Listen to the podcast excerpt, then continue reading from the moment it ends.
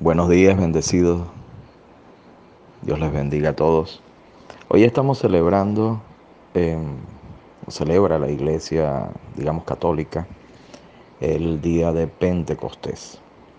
Otros hermanos cristianos eh, los han celebrado alrededor del día 16, eh, la fiesta de Shavuot, que es la fiesta, digamos, hebrea, que corresponde a Pentecostés, que es la traducción griega.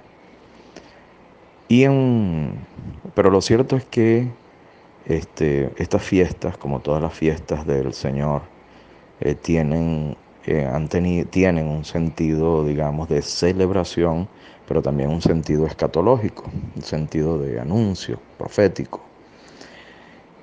Em, esta fiesta de Shavuot celebra eh, que Dios entregó digamos, la Torah, su palabra, al pueblo de Israel. Y lo, el pueblo hebreo aún celebra estas fiestas hacia alrededor, digamos, este año corresponde, correspondió hacia los días 16 de mayo. los católicos, repito, están celebrando, se está celebrando hoy el día de Pentecostés, que es el que corresponde a esta celebración de Shabbat. Porque em, los cristianos creemos que esta fiesta eh, de Shabbat tuvo su cumplimiento en Hechos capítulo 2, cuando el Espíritu del Señor fue derramado ahí donde estaban reunidos los discípulos, la Madre de Jesús y esas personas. Y hubo un derramamiento del Espíritu Santo, ellos recibieron eh, como lenguas de fuego y el Espíritu del Señor em, se avivó en medio de ellos, en ellos, y entonces ese día ellos hablaron en diversas lenguas conforme a lo que cada quien de los que estaban ahí reunidos en Jerusalén necesitaban para poder escuchar el mensaje de salvación. Y todos se maravillaban y decían, y estos no son galileos, y bueno, y otros decían, se burlaban. Eso es, hasta hoy es lo mismo, es lo mismo hasta hoy.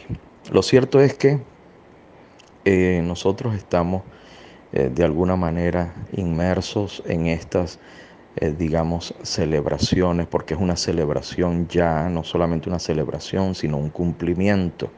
Es decir, que nosotros como hijos y como hijas de Dios, llenos del Espíritu Santo, eh, estamos llamados conforme a lo que dice Joel capítulo 2, y no solamente llamados, sino que estamos, eh, digamos, habilitados, eh, amasados y hechos para hablar con Dios. Joel, revisen Joel capítulo 2, por allá los versículos creo que 28. estamos habilitados para hablar con Dios, para hablar de Dios, para recibir poder y realizar señales y prodigios, las mismas señales y prodigios y aún mayores, dice Jesús, que el Padre, em, que hace el Padre, y además estamos llamados a anunciar el mensaje de salvación, la verdad. Nosotros, gracias a que tenemos el Espíritu Santo, que estamos llenos del Espíritu Santo, es por ello que podemos recibir el mensaje de la verdad.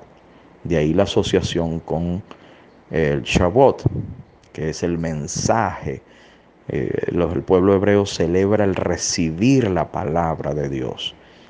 Pero Joel ha dicho que en un momento va a ser y fue se cumplió en Hechos 2, este, esta capacidad, digamos, esta habilidad de recibir la verdad, la palabra de Dios va a ser derramado en toda carne. Y de diferentes maneras, visiones, sueños, etc. Lo cierto, amados hermanos, es que el Espíritu del Señor nos guía toda verdad. El Espíritu del Señor nos reviste de poder, de autoridad. El Espíritu del Señor nos lleva, nos conduce, nos revela el diseño del Padre.